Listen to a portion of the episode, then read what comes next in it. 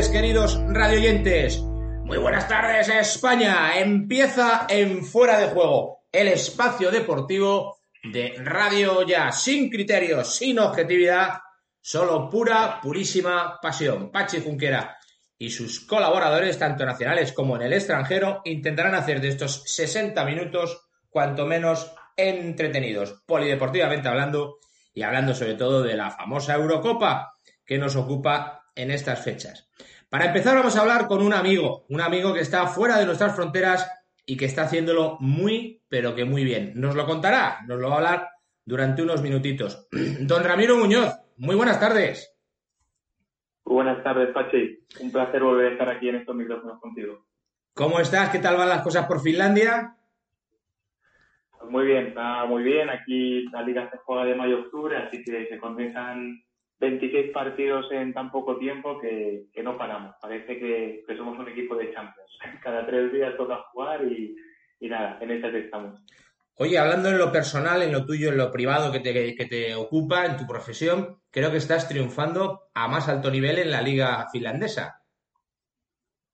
Bueno, eh, sí, tuve la oportunidad por fin de, venir aquí a Finlandia de nuevo el pasado enero y fui contratado por un equipo de primera división como segundo entrenador. Y bueno, en, la Copa del País llegamos hasta cuartos de final, en una dramática prórroga nos quedamos fuera, pero, bueno, contento de llegar hasta ahí. Y ahora la liga, que como te digo, empezó en mayo y acabará a finales de, octubre, pues de momento vamos eh, más de la mitad de la tabla para arriba y, bueno, ya llevamos tres victorias, muchas porterías a cero, que es uno de mis objetivos como entrenador siempre y nada, ojalá que sigamos escalando posiciones, que, como te digo, cada 3-4 días jugamos, así que cada vez que te suman dos partidos seguidos puntos, eh, te pones ahí en cabeza. Eso me dijiste el otro día cuando comentábamos el partido entre Dinamarca y Finlandia, que buen resultado después del pedazo susto que ahora nos contarás de Eriksen. Y como tú bien comentabas, objetivo portería cero. Y así fue, ¿no? Pues sí, la verdad que la selección finlandesa, como, como ya sabes, es su primera participación en, una competición internacional, como es la Eurocopa. Por lo tanto, para ellos era un partido muy especial. El caso de Eriksen, pues eh, más, más que susto, fue algo muy, muy dramático, algo que paralizó a todo el mundo, algo que paralizó lo que es la fiesta de, de la Eurocopa, pero también nos hizo recordar que lo más importante es la persona, la salud, la familia. Así que, bueno, eh, ahora sabemos que ya está muy bien el jugador, que están controlando, que está despierto, que, está incluso mandando mensajes para la gente a que se tranquilice, que confíen en que todo va a salir adelante. Así que eso es lo más importante. Y bueno, y, tras ese pedazo de, de acontecimiento pues no muy agradable, eh, se tuvo que renovar el partido, los jugadores lo pidieron al parecer y, bueno, y a partir de ahí pues volvió a ser la misma dinámica. Finlandia jugaba a no perder porque para ellos el premio ya era estar allí, ellos no van a la Eurocopa a hacer un, una gran posición ni demás, pero por supuesto soñar es gratis, entonces yendo a todos los partidos a no perder, portería cero y, fíjate, pues un 1-0 con tres puntos. Hoy juegan contra Rusia a las tres españolas con que saquen otro puntito, para mí yo creo que están clasificados para la siguiente ronda con esto de, de, los, de, los, de los estados de final. Así que veremos qué tal lo hacen, pero desde luego es un, es un evento muy, muy importante para el país, para desarrollar también esta pasión en este país nórdico que hasta ahora está dominado por el hockey sobre hielo. Así que nada, estamos muy contentos los españoles que estamos viviendo en Finlandia porque esto seguro que va a revitalizar mucho el, el deporte rey y nos va a dar a nosotros también un, un buen empujón para seguir aquí desarrollando el fútbol finlandés. Además, recordemos a nuestros oyentes que pasan los de los seis grupos los cuatro mejores terceros. Bélgica ya está con tres puntos igual que Finlandia, Dinamarca con cero y Rusia con cero. Desde luego, como tú bien dices, haciendo un puntito hoy a las tres de la tarde contra Rusia, esta Finlandia pues podría tener prácticamente asegurada matemáticamente, si no matemáticamente, muy cerquita de, de pasar de, de pasar de ronda. Y como tú bien comentas, con estar ahí, yo creo que los finlandeses ya serán más que por satisfechos, ¿no? Evidentemente, eh, la fase clasificatoria fue impresionante, estaban en el mismo grupo de Italia y aunque Italia estuvo intratable, le plantaron cara, eh, perdieron por la mínima y al resto de los contrincantes, en los que estaban soluciones como Grecia, que fue campeona de Europa, o Islandia, la famosa Islandia de los últimos años que dio la campanada, pues fíjate, Finlandia acabó segunda de grupo, con más puntos que otras eh, selecciones favoritas a entrar en esta Eurocopa de, más miembros, y hizo historia, por lo tanto, ellos están muy contentos de estar aquí y no sabes el, gran, la gran ilusión que le ha hecho al país, porque es un país poco futbolero en cuanto a, en cuanto a cultura, pero, pero un país que está muy orgulloso de los suyos, por lo tanto, cada vez que una selección les representa en lo más alto, ahora mismo está toda la ciudad encapelada de, de banderas, de anuncios deportivos, de, de toda, todo lo que es el comercio está alrededor del fútbol, así que nada, nosotros que estamos a la mitad de la liga,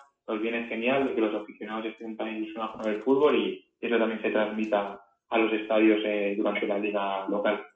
¿Te imaginas, Ramiro, dentro de, no muchas fechas, dentro de unos años, de algunas competiciones, que pudiera ser tú el primer mandatario de la selección finlandesa en un mundial o en un europeo? A ver, por supuesto, eh, pues igual que ellos están enseñando bien gratis, yo también lo puedo hacer. Es un, es un largo camino, yo todavía soy joven, pero por supuesto que me estoy preparando para que en cualquier momento lleguen retos como ese. Y bueno, pues ahora mismo pues eh, ya hablo el idioma local, llevo muchísimos años aquí, así que por, qué no poder llegar a esa posición.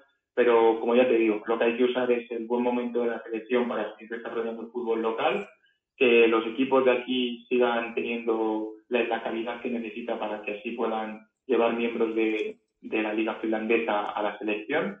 Y si en algún momento llegara a una posición como esa, pues desde luego la llevaría con, mucho honor porque significa que el trabajo que llevo aquí haciendo varios años ha tenido su fruto tanto en lo personal como en, como en lo, en lo nacional, porque que Finlandia se mantenga en lo más alto en las futuras competiciones, como los mundiales que, que se vienen, pues sería una gran noticia para todos. Oye, a ser la segunda, creo la segunda vez que recalas en Finlandia, después de tu vuelta a España. ¿Qué tal se ha adaptado en esta ocasión tu familia tanto al clima como a la cultura finlandesa, que ya la conocías, pero que no deja de ser diferente a la española, ¿no? Claro, al final yo ya estuve aquí primero como estudiante, luego como profesor universitario, como entrenador y tuve pues un periodo muy largo de, casi cinco años seguidos en Finlandia, con En el tiempo del coronavirus, como algunos de los oyentes saben, pues estuve en España y ahora he vuelto. Pues eh, digamos que todo el cambio ha sido hacia mejor. Estoy en una ciudad un poco más al norte de Helsinki, no estoy en la capital, por lo tanto también eso se nota que no estás en una capital de, país, sino que estás en una ciudad finlandesa pues mucho más pequeñita, de, pocos habitantes, mucho más eh, recogido, parecería una región pues más pequeña que casi de Ganés, o sea que es casi más cultura del pueblo que cultura de ciudad aquí pero claro, es la primera vez que estoy en un equipo de primera división, por lo tanto también eso se nota, que el club te ayuda diariamente, te ayuda a que la familia también esté contenta y el día a día pues es totalmente diferente. Eh, digamos que antes siempre llevaba un equipo adulto como de tercera o segunda división, más luego algún equipo de, de cantera y ahora mismo me dedico plenamente al primer equipo de un equipo de primera división. Por lo tanto, el día a día es mucho más exigente, son muchísimas horas de trabajo, de, de oficina, de, tratar con los jugadores, pero claro, luego la recompensa es mayor, el poder jugar grandes partidos, fases finales de Copa, eh, juegos en un, en un estadio tan bonito como el nuestro, que es uno de los mejores del país, pues eso es la verdad que, que una gozada y, la familia está estando bien. Y bueno, eh, tú ya sabes que, voy a ser padre el próximo julio, así que nada, esperemos que, que el nuevo niño que venga, que va a ser mitad vikingo, mitad español, pues estará encantado de, nacer aquí y encantado de volver rápido a España para, conocer a su familia. Porque tu mujer Ramiro es finlandesa, ¿no? No, es mitad española, mitad sueca, pero ha residido en España toda su vida y, es el padre el que es de Suecia. Ajá, muy bien. Oye, una pregunta. a nivel presupuestario, a nivel dinero, los equipos finlandeses hay una gran inversión en, en fichajes. ¿Todos los jugadores son de la tierra, son finlandeses o tenéis gente de fuera? Pues en concreto nuestro equipo es el, digamos, el segundo equipo que más invierte en productos extranjeros, por lo que te digo, como al final tiene grandes instalaciones, eh, es algo atractivo para, para el jugador extranjero que quiere jugar una liga de primer nivel. Y en nuestro caso, por ejemplo, tenemos eh, cuatro latinos, dos argentinos, un colombiano y un brasileño. luego tenemos dos jugadores del Reino Unido y, un ucraniano, dos africanos y el resto ya sí que son jugadores eh, locales. Por lo tanto, siempre prima el producto nacional porque es un, es un club o son clubes en los que no te puedes permitir pues un 90% de plantilla extranjera. Pero bueno, eh, también hay una, una norma, para que lo sepan los oyentes, que en cada convocatoria del partido, es decir, los 18 jugadores que pueden estar en lista, al menos 9 tienen que ser eh, finlandeses. Por lo tanto, eso también anima que los clubes inviertan en, las jóvenes promesas, en cantera y que siempre se respete el, producto nacional para que así Finlandia siga creciendo a, nivel internacional. Por lo tanto, es una norma que hace a los equipos fichar quizás menos extranjeros, pero que hace que poco a poco el crecimiento de la, selección, en este caso, pues cada vez se pueda nutrir poco a poco más de, de los jugadores que juegan en la liga local. Ya podría pasar algo así en España, porque desde luego nos estamos quedando prácticamente sin, sin, sin valoración extranjera a nivel internacional, porque todos nuestros equipos están plagados de extranjeros. Cuanto más extranjero sea tu nombre, eh, mejor vas a ser. Cuando resulta que tenemos una cantidad de personajes espectaculares en España y unas canteras privilegiadas. Pero chico, tú fíjate que un Real Madrid no aporte ni un solo equipo, ni un solo jugador este año a la selección nacional, quizás por la mano algo la de Luis Enrique, pero desde luego es, increíble que esto ocurra, ¿no? Desde luego, llevamos ya muchos años ¿no? en lo que el nombre extranjero es más atractivo que el español. Es una pena, pero eso también lo que ha hecho es exportar más y más calidad al extranjero. Por lo tanto, se ve claramente en, la lista de, convocados de la selección española para esta Eurocopa, en el que la, representación nacional de equipos de la liga eh, básicamente empata con, con las ligas extranjeras. Entonces, pues es una pena porque entonces el producto local no lo disfrutamos en, nuestra liga y los aficionados no pueden ver dentro de poco en los estadios a, los integrantes de la selección. Eso es una pena porque también hace ver que, en las canteras españolas casi que tienes que salir del extranjero para abrirte brecha en, en el mundo eh, profesional, incluso a los entrenadores, ¿no? Como en mi caso, pues que muchas veces se confía más en un entrenador extranjero, cuerpos técnicos extranjeros, cuando yo creo que tenemos una gran calidad de, entrenadores españoles en el país que se quieren abrir camino y, no nos dejan. Pero bueno, como te he dicho siempre, seguiremos luchando para, para que, aunque no seamos profetas en nuestra tierra, a un momento lo seamos. Y en el caso de los jugadores, que, que no, nunca viene mal venir eh, al extranjero un par de años, hacerte nombre, eh, mejorar los idiomas, abrir tu perspectiva de que el fútbol español no lo es todo y así cuando se vuelva al fútbol español, pues aún más mejorarlo. también un, ánimo para las personas que tienen que salir al extranjero, que siempre lo, den todo, que dejen el nombre español en lo más alto y cuando se vuelva a casa, pues sea con, con, el, con el perfil y, y la autoestima lo más alto posible para que los clubes vuelvan a confiar en ellos. Claro que sí, hay que engordar el currículum y tener una buena hoja de servicios, como dicen en el ejército. Tú fíjate un detalle con respecto al combinado español. Los cuatro jugadores que aporta el Manchester City, que es uno de los que más aporta a la selección nacional, los cuatro españoles del Manchester City no jugaron ni un solo minuto de la final de la Champions. ¿No te parece más que alarmante ese detalle? O sea, cuatro tíos que rellenan un equipo como el español, que supuestamente es de primera fila, el 18 en el ranking FIFA FIFA o UEFA, no lo sé, ¿eh? de los primeros 20. Y resulta que el equipo que gana la Champions, bueno, que pierde la Champions, pero que juega la final, aporta cuatro españoles que no juegan ni un solo minuto. Curioso el detalle, ¿no?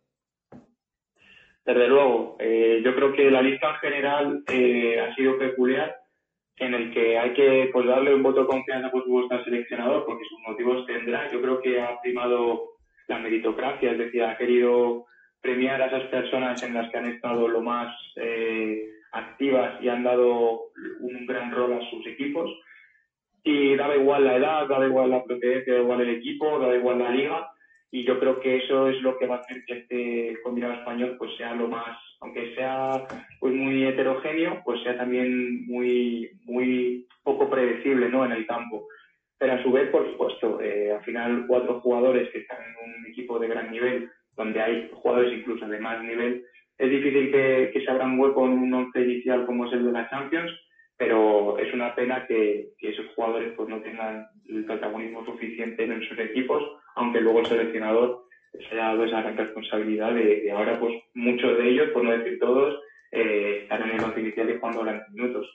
Entonces, bueno, yo, yo siempre soy de los que digo que hay que confiar en el entrenador, eh, hay que confiar en sus motivos y si hay algo positivo de la selección nacional de, este año, más allá de que equipos grandes como la Marina han aportado números, de que muchos de esos jugadores están en el extranjero y demás, es que, como digo, parece que es una nueva generación llena de sangre nueva y que, aunque sean maravillosas primeras partes como, como fue ante Suecia, en la segunda parte eh, yo creo que los jugadores que entraron de recambio pudieron dinamitar el partido como si fue, la pena fue que el balón no entró y yo creo que es algo que no veíamos hace mucho en España. Yo creo que en España hace muchos, muchos años de grandes éxitos, pero también los últimos eh, eventos nos ha faltado esa, esa chispa, esa, esa diferencia entre las primeras partes y las segundas, o entre los jugadores titulares y los suplentes. Y otra que ahora lo tenemos, eh, por esa diversidad en los jugadores. Así que esperemos que en el segundo partido valga para que entren los primeros goles y, pasemos de ronda rápido, que, que yo creo que podemos hacer una gran Eurocopa. Muy bien, Ramiro. Oye, pues muchísimas gracias por tu aportación, súper profesional. Te deseamos lo mejor. Hablaremos contigo si te parece bien y lo consideras adecuado y puedes en sucesivas ocasiones para seguir analizando la Eurocopa.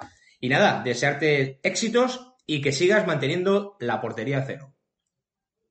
Claro que sí, Pachi. Muchísimas gracias. Siempre que se mantiene la portería cero se puntúa y cada vez que se puntúa se puede puntuar de tres en tres. Así que vamos a por ello, iré poniendo al día de, de, cómo va mi liga y sobre todo ponemos siempre un ojo por las tardes a la Eurocopa, que va a ser muy entretenida y espero que, la disfruten todos los oyentes. Mando un gran abrazo. Fortísimo, Ramiro, como siempre. Mil gracias por todo. Vamos a por ello. Abrazo, gracias por todo. Aupa. Don Ramiro Muñoz desde Finlandia, qué grande, qué grande. Recordemos que Gurtubay Soluciones Inmobiliarias es la inmobiliaria de referencia de Radio Ya. Si tienen ustedes cualquier operación inmobiliaria que llevar a cabo en cualquier parte de España, comprar, vender, alquilar, traspasar garajes, solares, edificios, lo que necesiten, no duden en llamarnos. Gurtubay, Soluciones Inmobiliarias, la inmobiliaria de referencia de Radio Ya. Continuamos en fuera de juego, sin criterios, sin objetividad, solo pura, purísima pasión. Tenemos en los estudios centrales Blas de Lezo, de la capital de España, a nuestro entrañable Tate Barceló. Don Tate, muy buenas tardes. Muy buenas tardes, Pachi. ¿Cómo estás? ¿Qué tal va todo? Bien, muy bien, un poco, un poco blog, ¿no? Por lo de, por la selección española, que bueno, que al final no, no consigue los tres puntos, pero bueno, todo bien. Bueno, vamos a, vamos a ir un poco desgranando la, desgranando la, la actualidad.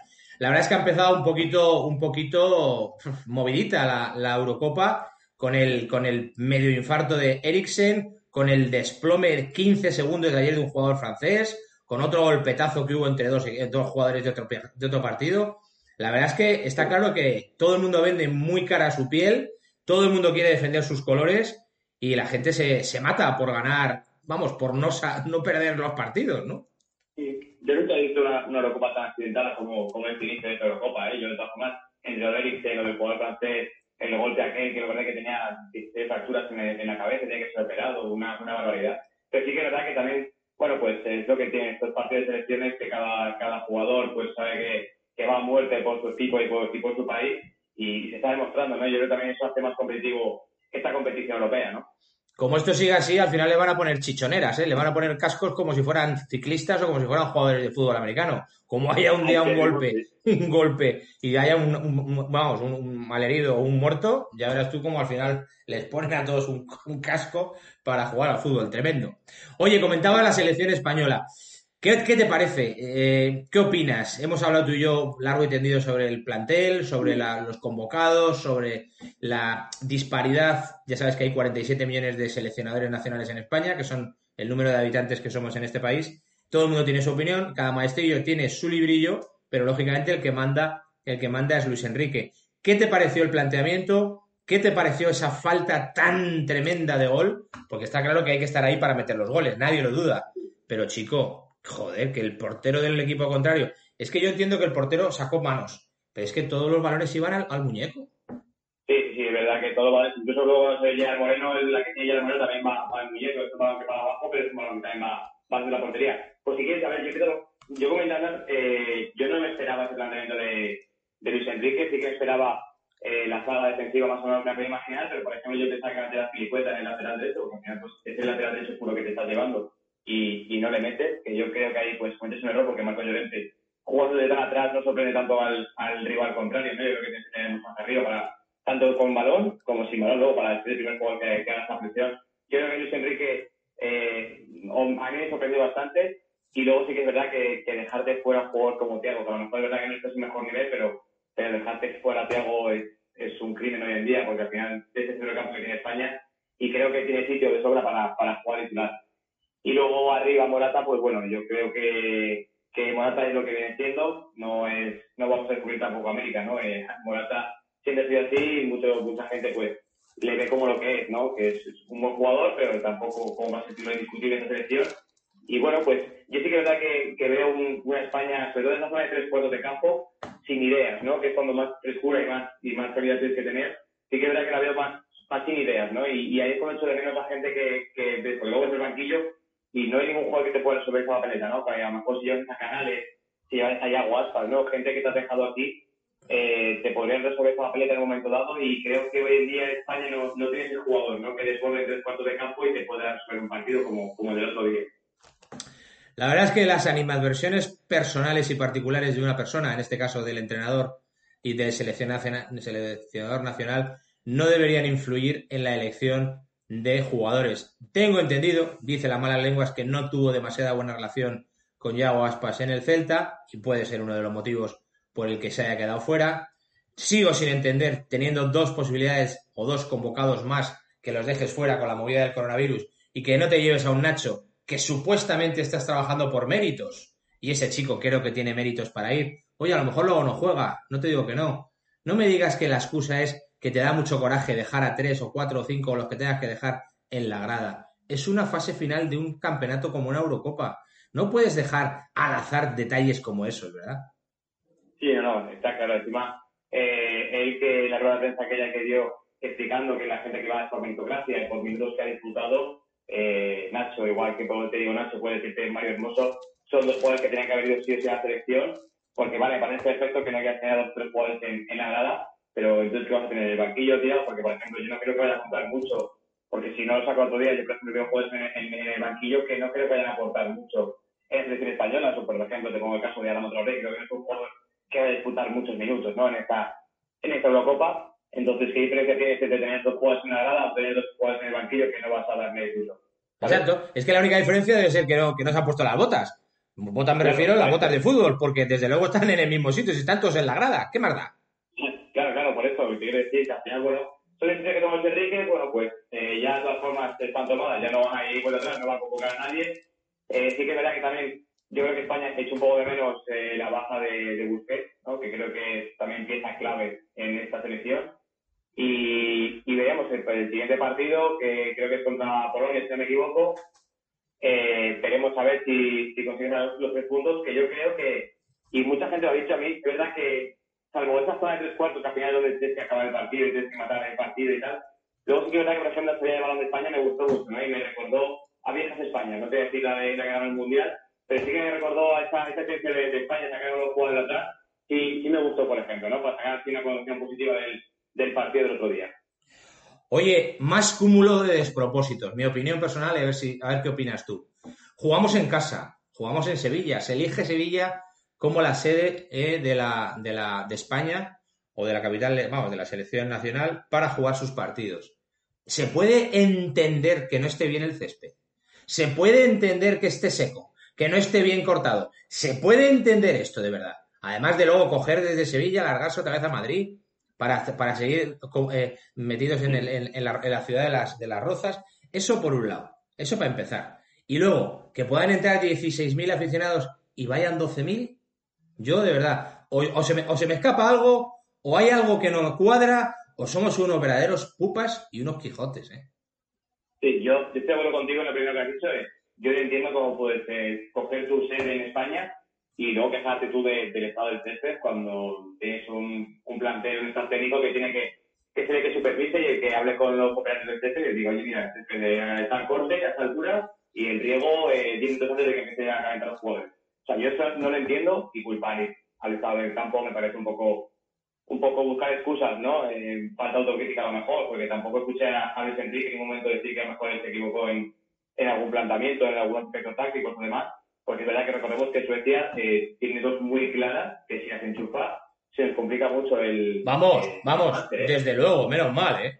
Porque vamos. Y, sobre también el campo está mal para ellos, o sea, quiero decir, si, ellos meten esos dos goles, cuidado porque usted cambia la película totalmente. Entonces sí que es verdad que lo del campo no, no lo entendí muy bien, ¿no? Esa excusa al campo, pues bueno, y luego sí que es verdad lo eh, luego tiene que viajar a Madrid para luego de Madrid que viajar a la siguiente capital europea, me parece un poco un poco raro. Y lo que decías tú de que si aficionados, que eh, escuché que por el tema de la pandemia y todo esto, sí que se había rebajado a 12.500 entradas y al final esas 12.500 entradas que se pusieron a la venta se, se compraron todas, me parece. Ah, vale, vale. Es que yo decía, ah, que encima podían entrar 4.000 más y no fueron. ¿Qué pasa? ¿Que realmente no, hay 4.000 españoles que quieran ir? O sea, eso ya me lo aclara. Vale, vale. Entonces, estamos de acuerdo.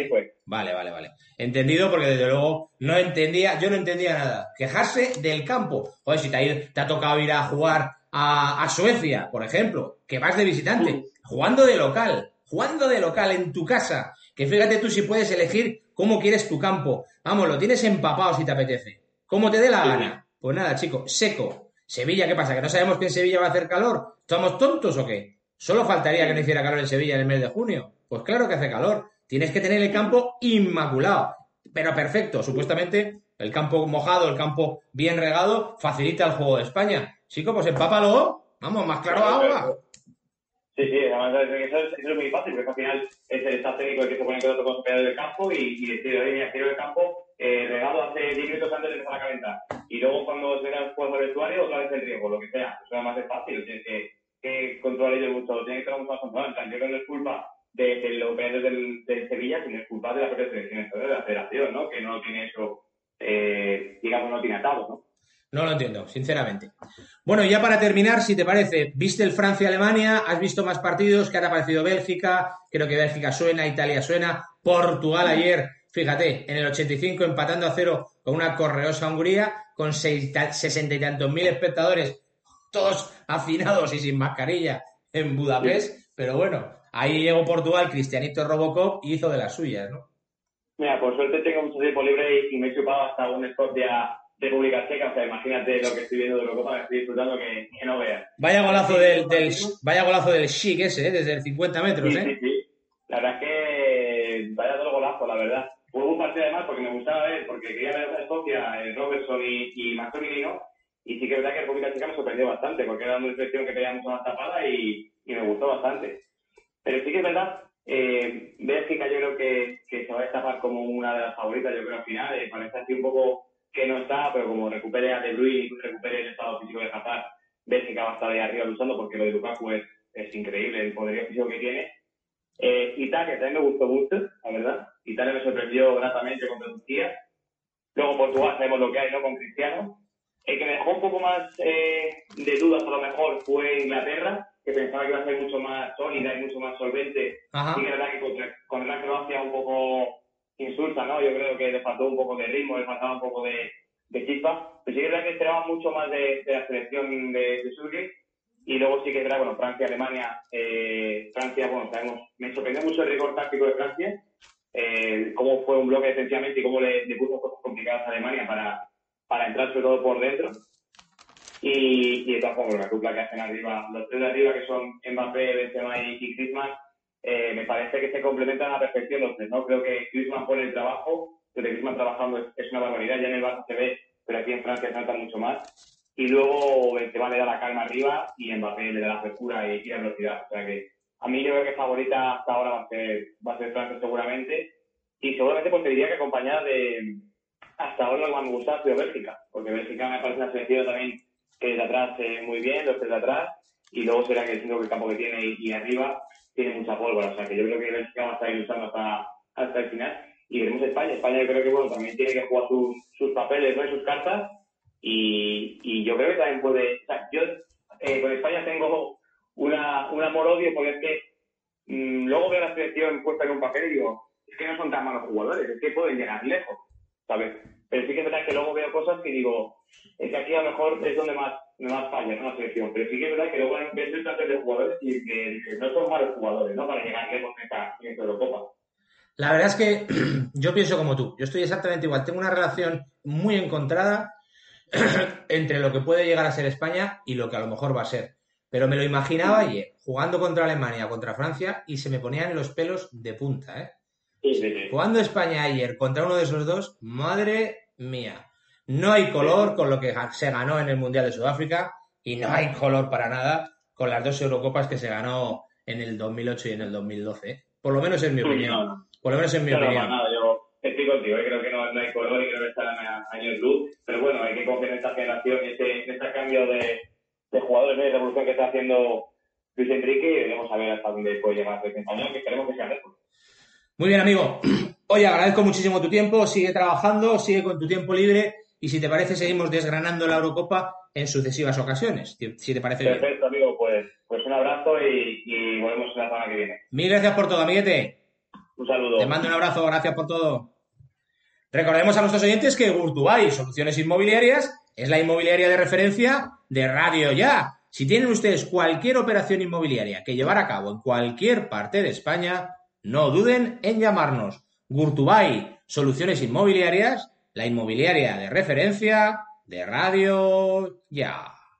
Pues continuamos en Fuera de Juego, sin criterios, sin objetividad, solo pura, purísima pasión otro de los que entiende, otro de los que sabe y mucho a nivel polideportivo. Don Esteban Pacios, muy buenas tardes. Pachi, buenas tardes, ¿cómo estáis? Me alegra mucho escucharte. Bien, ¿y tú dónde andas hoy? ¿Sevilla, Cádiz, Málaga, Madrid? ¿Dónde estás? Madrid. Oye, Madrid. La capital del reino. Oye, una cosita. En primer lugar, felicitaciones al equipo de, bueno, al, al, equipo de baloncesto del Barcelona que ayer se proclamó campeón de la Liga Española frente a mi Real Madrid de básquet y bueno, yo creo merecido, este año han sido los mejores y, nada, no queda más que felicitarles. He leído que ha sido victoria por aplastamiento. Sí, bueno, hombre, eh, el Barcelona quedó tocado con el tema de la, de la Final Four, eh, pero bueno, pero la final le motivaba mucho porque la final frente al Real Madrid pues, pues era motivación máxima, ¿no? Ten en cuenta que ahora la estrella del Barcelona es un jugador de la cantera del Real Madrid. Ya O una de las estrellas del Barça, con lo cual, bueno, hay mucha de rivalidad de la buena. Ya. Y, el Real Madrid este año pues ha tenido todas las cosas. Ha soplado el viento de cara total. Yo creo que para el Real Madrid lo mejor de la temporada ha sido que ha hecho mucha caja. Con la venta de Campasto y con la venta de Gaby Deck a la NBA. Ya, pero, bueno, pero el Madrid lleva haciendo todas las temporadas, las últimas temporadas o la época de Lasso, unas, eh, unas campañas buenísimas y bueno, hay que saber vencer y también hay que saber contrario cuando te vence. Y yo creo que esta es la ocasión. Madrid tiene estar orgulloso de todo lo que ha hecho, ha hecho una gran temporada, pero bueno, eh, mientras tú tienes eh, un equipazo durante los últimos años, pues los otros también se recuerdan y consiguen hacer equipazo, y el Barcelona lo ha hecho. Claro que sí. Fue una pena la Final Four, pero bueno, como tú bien dices, le apetecía muchísimo ganar, ganar la, la, competición doméstica y hacerlo de esta manera, ¿no? Pasando por encima del máximo rival, ¿no? Claro, claro, claro, claro, claro. Pero bueno, insisto que, mm, como dicen, eh, que Guardiola besó la medalla cuando quedó segundo, en la Champions, eh, pues eh, Lasso también pues tiene que estar eh, feliz y contento de haber ese segundo, haber ganado la liga regular habiendo batido el récord de nunca en cuanto a victorias, no habiendo perdido ningún partido fuera de casa en la liga, habiendo llegado en la, en la mm, Euroliga hasta antes de la Final Four y habiendo sido por el que luego fue el vencedor por el EFES, eh, el ganador del EFES, eh, bueno, pues llevarle hasta el quinto partido y lucharlo hasta el último minuto y luego en la Copa del Rey pues también haber hecho un buen papel, ¿no? O sea que yo creo que en Madrid eh, lo ha hecho francamente bien, pero si había un equipo mejor, se le felicita y a correr, no hay que darle más vueltas. No hay que darle más vueltas. O sea que ayer tuviste poco tiempo de ver fútbol, porque estuviste viendo el baloncesto, aunque te daría tiempo. No, no, no, no. Ayer, ayer en mi, aniversario de boda, casi no tuve tiempo de dedicarme a los deportes. ¡Anda! O sea, te casaste, te casaste el mismo día en el que se, el que se fundó Bilbao. Sabes que Bilbao se funda en el 1300. Y decíamos, ¿Ah, el día 15 de junio de 1300 se funda la ciudad de Bilbao.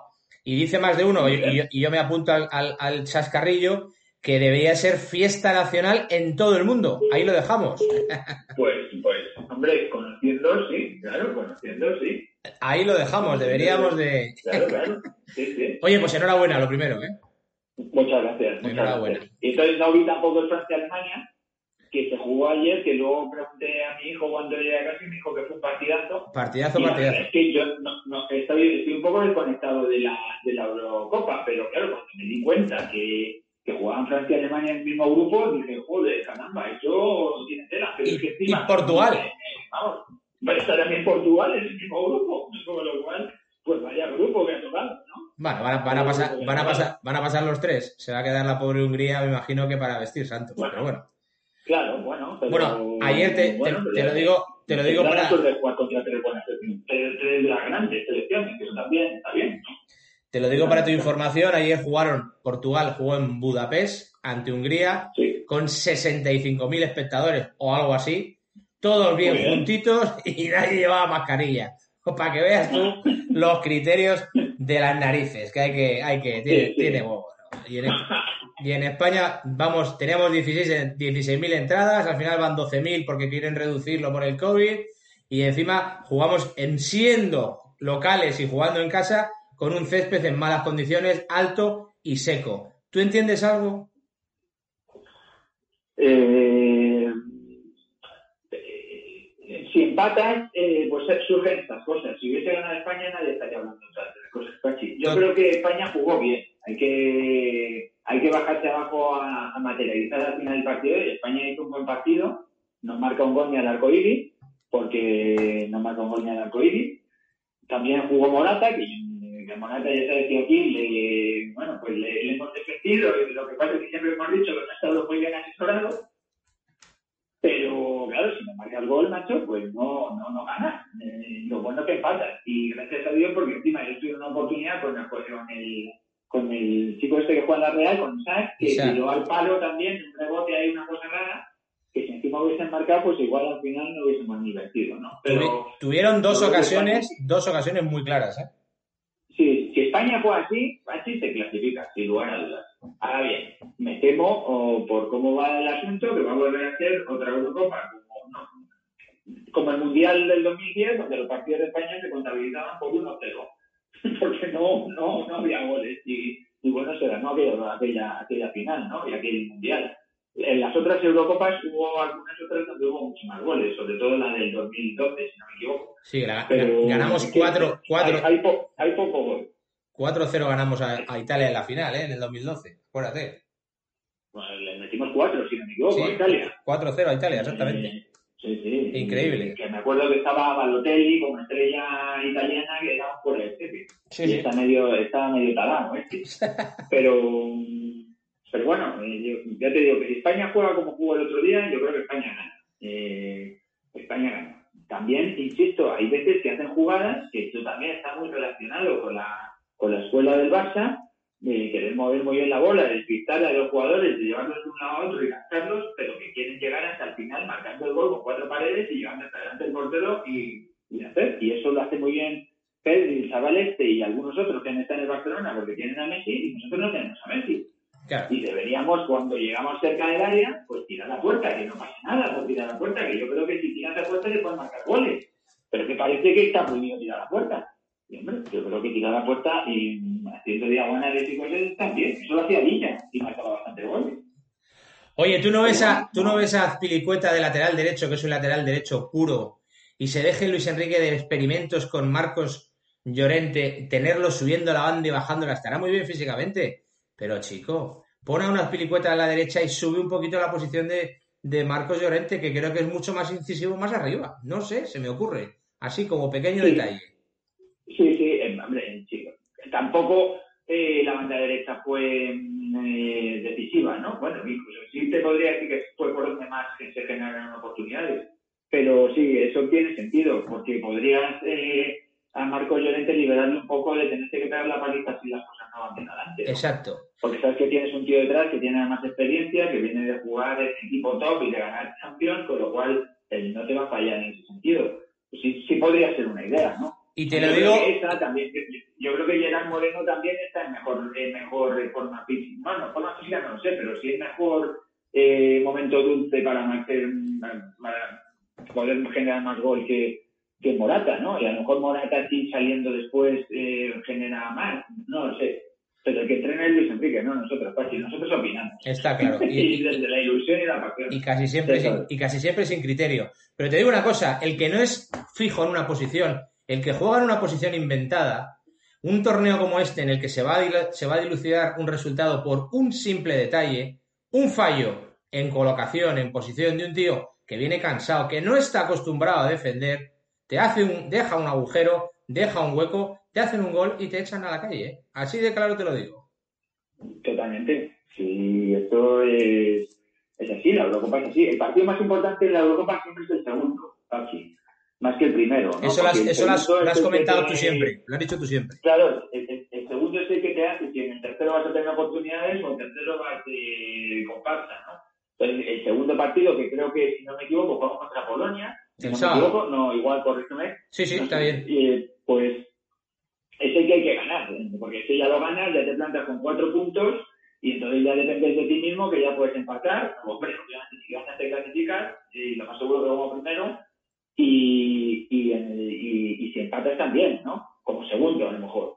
Entonces, este es el que influye ahora mucho, el de Polonia, que se gane. Que creo que se juega en Polonia, si no me equivoco. No, no, se juega en Sevilla todo, todo es en Sevilla. Ah, ah, ah todos en Sevilla. Todos en Sevilla. Pues encima, encima tenemos la... Por eso digo que es increíble que jugando de locales, que jugando en tu casa, que siendo tu sede, que tengas tu público, curiosamente encima pitando a Morata, y que encima tengas el campo, el campo en malas condiciones, pero si es que han dicho que ha sido la peor sede de todas, la de Sevilla, la peor.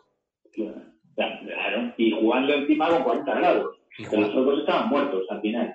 pues, pues, pues, mal hecho ahí. Pero ahora entiendo de jugar en la Cartuja, imagino que porque, bueno, al final no interesa jugar en la Cartuja, porque el estadio de Sevilla del Betis tiene un CP, o, no sé si a lo mejor lo están eh, renovando, no tengo ni idea. Pero bueno, estas son cosas, yo que sé, de la federación. Yo ahí no tengo ni, ni idea de por qué se juega en un sitio o en otro, pero... Luego, otro detalle, otro detalle que también lo han comentado y yo me di cuenta. Viendo el partido en la tele dije, joder, qué qué retransmisión tan mala, cómo se les ve de lejos a los jugadores. Tengo entendido que el famoso estadio de la el, famoso estadio de la Cartuja, claro, tiene carrera, o sea, que tiene pista, o sea, que tiene pista de atletismo y entonces claro, desde está separado, claro, las cámaras están más lejos que, lo habitual. Y realmente, y realmente este era el sitio para que jugara España, de verdad, este es el mejor sitio de toda España para jugar. ¿Quiénes son estos iluminados? ¿Un estadio olímpico es lo mejor? Ya, pero habrá que justificar también el estadio que se hizo allí, no, se utiliza para nada, pues eh, salvo para conciertos y cosas, pues habrá que, yo que sé, estas cosas. Lo que pasa es que independientemente del estadio, eh, al final juegan 11 jugadores contra 11 jugadores en el mismo campo, porque el césped no está malo para España y está bueno para Suecia, ¿no? Es el mismo campo para ambos. Sí, sin duda, sin duda, sin duda. Y, unos tíos que tienen que que más y Suecia jugó descaradamente a empatar. O sea, que, que Suecia quitando aquella oportunidad no hizo nada más.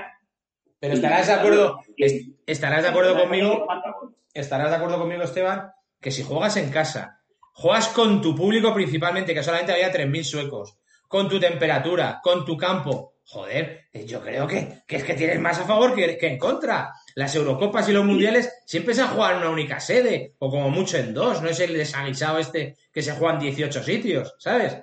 Que es tremendamente complicado todo, unos con público, otros sin público, unos con mascarilla, otros sin ella. Un lío, pero lío, lío, ¿eh? Sí, no, no, vamos a ver, insisto, que todo está relacionado con que España no gana. Si España hubiese ganado, no estaríamos hablando de estas cosas pero eh, no creo que España no ganase por, ni por el estadio, ni por las mascarillas, ni por el público, ni por nada. España no ganó porque España no tiene gol. No un gol ni al arcoíris. Es que yo, vamos, desde el 6-0 Alemania, que ganaron 6-0 Alemania, yo creo que serían, marcaron todos los goles posibles. ¿Cómo han sido los partidos de España? Muy, muy escasos en goles. Muy escasos en goles. Un 6-0 Alemania y un 6-0 a Croacia. Me acuerdo perfectamente de las dos, las dos machadas aquellas. Vaya tela. Claro. Es que no, no, no, a, ganar el fútbol hay que marcar goles. Sobre todo porque en el momento que marcas un gol al otro equipo, el otro equipo tiene que cambiar su táctica. Y su táctica es encerrarte y entonces marcas un gol, pues sí, cerrado. Pero claro, si, en cuanto abres la lata, no el otro puede caer más, claro. Es que no abrimos la lata. Pero mientras no la abras. Fallan, y, falla un chico en defensa, se le da moneta solo delante del portero y la tira bien, pero la tira fuera.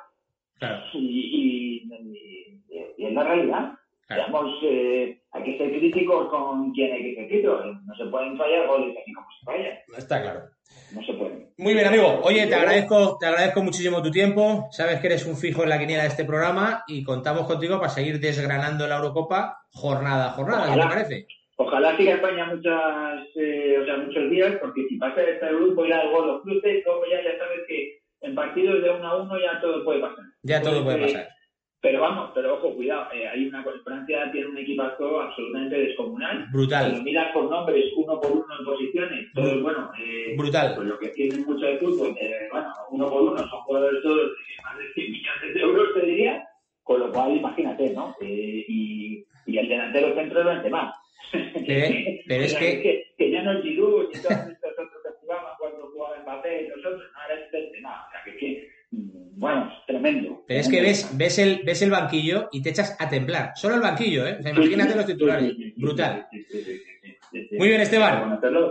Te agradezco, te agradezco mucho tu tiempo, amiguete. Un abrazo muy fuerte para todos. Fortísimo. Hasta pronto. Cuídate, gracias. Adiós, adiós, adiós. Recordemos a nuestros oyentes que Gurtubay Soluciones Inmobiliarias es la inmobiliaria de referencia de Radio Ya. Si tienen ustedes cualquier operación inmobiliaria que llevar a cabo en cualquier parte de España, no duden en llamarnos. Gurtubay Soluciones Inmobiliarias, la inmobiliaria de referencia de Radio Ya. Pues continuamos en Fuera de Juego, sin criterios, sin objetividad, solo pura, purísima pasión. Otro de los grandes, otro de los fijos en la quiniela de este programa desde nuestro Santiago de Compostela, don Avelino Muñoz. Muy buenas tardes. Hola, buenas tardes, Taxi, ¿cómo estás? Bien, ¿y tú qué tal va todo? Bien, bien, con mucho calor aquí en Santiago, que parece mentira. Madre mía, para que luego digan que en Galicia hace bueno. Joder, menudo calorazo. Parece esto el Caribe, brutal. Sí, sí, así es. Vaya bochorno. Oye, ¿viste el partido de España el otro día? Sí, lo vi, lo vi. ¿Qué te pareció? Bueno, eh, eh, eh, estamos, mm, nos falta gol, estamos secos, eso está clarísimo. Eh, nos falta ahí un matador ahí delante. Y bueno, eh, si yo el juego lo vi bastante fluido, si metiéramos dos o tres, pues eh, igual ya estaríamos hablando de otra, de otra forma. Pero bueno, aquí como si no se marca goles, pues ya sabes lo que hay. No, sin gol no hay victorias, por lo tanto crisis y críticas y lo demás. Lógico. Oye, supongo que tú eres como yo uno de los 47 millones de entrenadores que tiene este país, que es el número de habitantes que, que lo componen. Y en tu opinión me hablabas de que tenía que haber llegado a Yago Aspas. Creo que la relación de este hombre, de Luis Enrique, con Yago Aspas en el Celta no fue de- del todo cariñosa. Quizás esto tenga algo que ver con que no lo haya convocado, ¿no? Bueno, no lo sé. Yo creo que Iago Aspas, no sé si es el motivo o no, pero yo creo que, creo que Iago Aspas tiene que estar fijo en la selección y ser un, un titular indiscutible. Yo creo que es el mejor delantero que tenemos nacional, aparte de eh, Raúl de Tomás, ya sabes que es mi debilidad el- este jugador. Ujú. Eh, pero bueno, eh, tenemos ahí a Gerard, que, que no entiendo por qué no fue titular en la ante Suecia, supongo que ahora ante Colombia eh, será un titular, porque no, no entiendo por qué no fue un jugador, no, no, no sé por qué no come, no, no, perdón, no entiendo por qué no comenzó jugando ante Suecia, no, no sé, no, me parece una cosa muy rara. Ya. Pero supongo que ante Polonia será empezará de once inicial, supongo. Bueno, como comentaba muy bien Esteban, el partido más importante de una competición fase final, tanto europeo como mundial, es el segundo. El segundo partido es el que te va a decir si tienes algo que hacer, si sigues vivo, si estás muerto o si tienes posibilidades o no tienes ninguna. Me imagino que contra Polonia cambiará un poco el planteamiento, porque si no, desde luego, vamos listos, ¿eh? Sí, supongo que habrá cambios en la once inicial, como te dije eh, anteriormente, y Gerard sí que es un fijo, sí o sí, porque es un jugador clave, yo creo que en la, en la columna vertebral. Eh, Llorente tiene que estar arriba, el de lateral derecho no tampoco funcionó, ponía a Pilicueta, bueno, y algún cambio más eh, pondría ahí, pero bueno. A ver, a ver cómo- ante Polonia, a ver si calculamos un poco más y, y sacamos el partido adelante, porque si no quedamos fuera, eso está claro. Si no, bueno, sabes que se cuelan los, los cuatro mejores terceros de los seis grupos, o sea que hay muchas posibilidades de entrar. pero desde luego, como entres el tercero del grupo, vete preparándote un Francia, vete preparándote a lo mejor un, un vete saber tú, un Bélgica, un, equipazo de esos de renombre y olvídate de seguir para adelante, ¿no? Sí, eh, bueno, hay bastante competencia. Eh, la, la favorita es Francia, para mí, para mi entender, es el rival a, a batir. Pero bueno, después también otras selecciones bastante fuertes como Inglaterra, Bélgica, eh, Portugal tampoco lo hizo mal ante, ante Hungría, pero bueno, hay tres o cuatro selecciones que están por encima del resto. A ver cómo, eh, cómo está la selección española funcionando a partir de ahora y dar una pequeña oportunidad. Son, gente muy joven y bueno, sin mucha experiencia en las competiciones así oficiales, pero pero bueno, a ver, a ver qué pasa. Hay que dar una oportunidad y, y la lo último que se pierde. Muy bien, Abelino. Oye, pues te agradezco mucho tu tiempo. Ya sé que eres un hombre muy ocupado y desde luego estos minutos son oro para nuestros radio oyentes. Muchísimas gracias, amigo. Un, abrazo. un abrazo enorme, gracias. Pues continuamos en fuera de juego, sin criterios, sin objetividad, solo pura, pura, purísima pasión. Otro de los que faltaba, otro de los elegidos en este programa, de los fijos en la quiniela. Don Ramón Ramos, muy buenas tardes. Hola, Pachi, ¿qué tal? ¿Cómo estamos? ¿Qué tal tu madre, lo primero?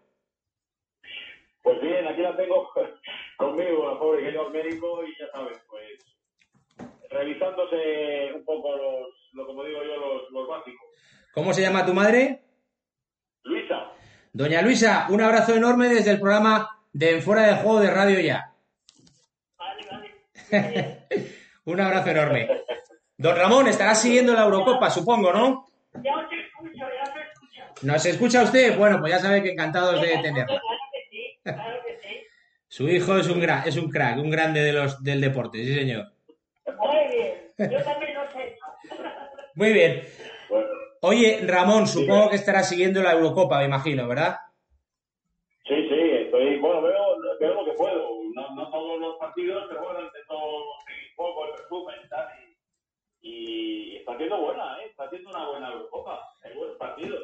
Un pelín accidentada, ¿verdad? Porque madre mía, vaya lío con el Eriksen, otro golpazo de dos jugadores. Ayer se desploma 15 segundos el lateral francés. Yo no sé qué está pasando, ¿eh? Pues sí, hombre, lo del otro día, la verdad que lo de Eriksen fue un susto horrible, porque, eh, hombre, pues ya ha dicho el médico que estuvo clínicamente muerto, ¿no? Sí, durante sí, sí. Un, durante un espacio de tiempo y consiguieron reanimarle. Y, y sí, y ayer pues sí, otro desmayo. Bueno, no, no, no será por el calor, no tengo ni idea, Pachi. Es que, es que esto todo con el tema de la pandemia y de la y de las eh, de los eh, eh, COVID eh, cogidos temporales y tal, pues cualquiera sabe cómo afecta, no lo sabemos. La verdad es que está siendo, está siendo todo un cúmulo de despropósitos. Ayer juegan en Budapest, eh, juega Hungría contra Portugal, 60.000 espectadores, todos juntitos, nadie llevaba mascarilla. Sin mascarilla. Sin mascarilla. España, que es sede de su, de su grupo, vamos, de los partidos donde juega la selección, y nada más que van 12.000 personas, cuando creo que había 16.000, reducen en 4.000 por el famoso COVID. Luego juega España al fútbol en Sevilla y se nos queja el equipo de que el campo estaba mal cuando nosotros organizamos el, como quien dice, el partido. Vamos a un estadio como el de la Cartuja, donde los jugadores están a 400 metros de los, de los aficionados. Yo de verdad, a mí que me expliquen qué está pasando, ¿eh? Sí, lo de, lo de España teniendo además tres campos en, tres campos en Sevilla, como tienen el Juan y el Villamarín, eh, que parece ser que el césped está bastante mejor cuidado, pues hombre, habría sido fácil, ¿no? Cambiar, cambiar la sede, porque sí es verdad que el, el terreno no parecía que estuviera en las mejores condiciones el otro día, ¿eh? Estaba muy seco, un poco amarillo, estaba el campo muy mal. Eh, sí, yo tampoco lo entiendo, pero es que son cosas que, bueno, pues que para eso la gente se le paga y para eso la gente tiene que trabajar y, y- y- y no hay, pues no hay, no hay el detalle que debería haber, pero vamos, nos hemos autoperjudicado del otro día, está claro, nos hemos perjudicado nosotros mismos. Está claro, Porque- com- como decía Esteban, está claro que, que si hubiéramos ganado, na- nada de esto estaríamos comentándolo. El ganar supone no buscar excusas, ¿no?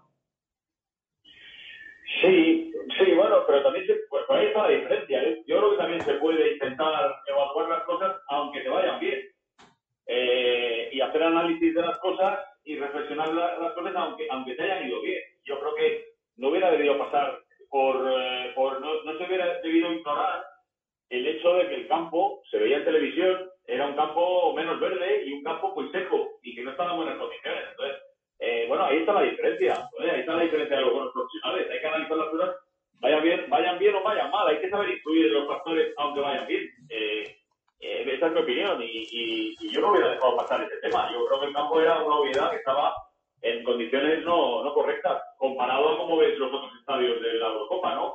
Tanto Ámsterdam como Londres, como, como, bueno, ayer mismo el de Budapest, Múnich. eh, como San Petersburgo, estaba mucho mejor Sí, sí, sí, sí. No, desde luego han dicho que la peor sede de todas es Sevilla, ¿eh? La peor. Inexplicable, sí, pero bueno, eh, pues, pues, eh, pero bueno, pues ya sabes que aquí nadie luego pide cuentas a nadie. O sea, Rubiales estará, seguirá ahí porque le votarán X número de presidentes de primera división y, y la gente se olvida del, de la gestión y del desastre, se olvida, porque no hay, porque no habrá otro mejor tampoco, porque es que es gente de medio pelo. Sí, está, está claro. Oye, y a nivel futbolístico, ¿cómo viste a, cómo viste a España? Hombre, a mí la primera parte me, me pareció que fue pues, una buena primera parte. Crearon en dos o tres eh, situaciones bastante claras de gol. Eh, eh, a mí me gustó el primer tiempo. Y luego el segundo, sobre todo además otra cosa que quería decir, el primer tiempo les vi, vi que presionaban muy, con una- un nivel de intensidad en la presión altísimo. Hubo un par de jugadas en las que los suecos se iban para arriba y, y fueron literalmente cazados por cuatro o cinco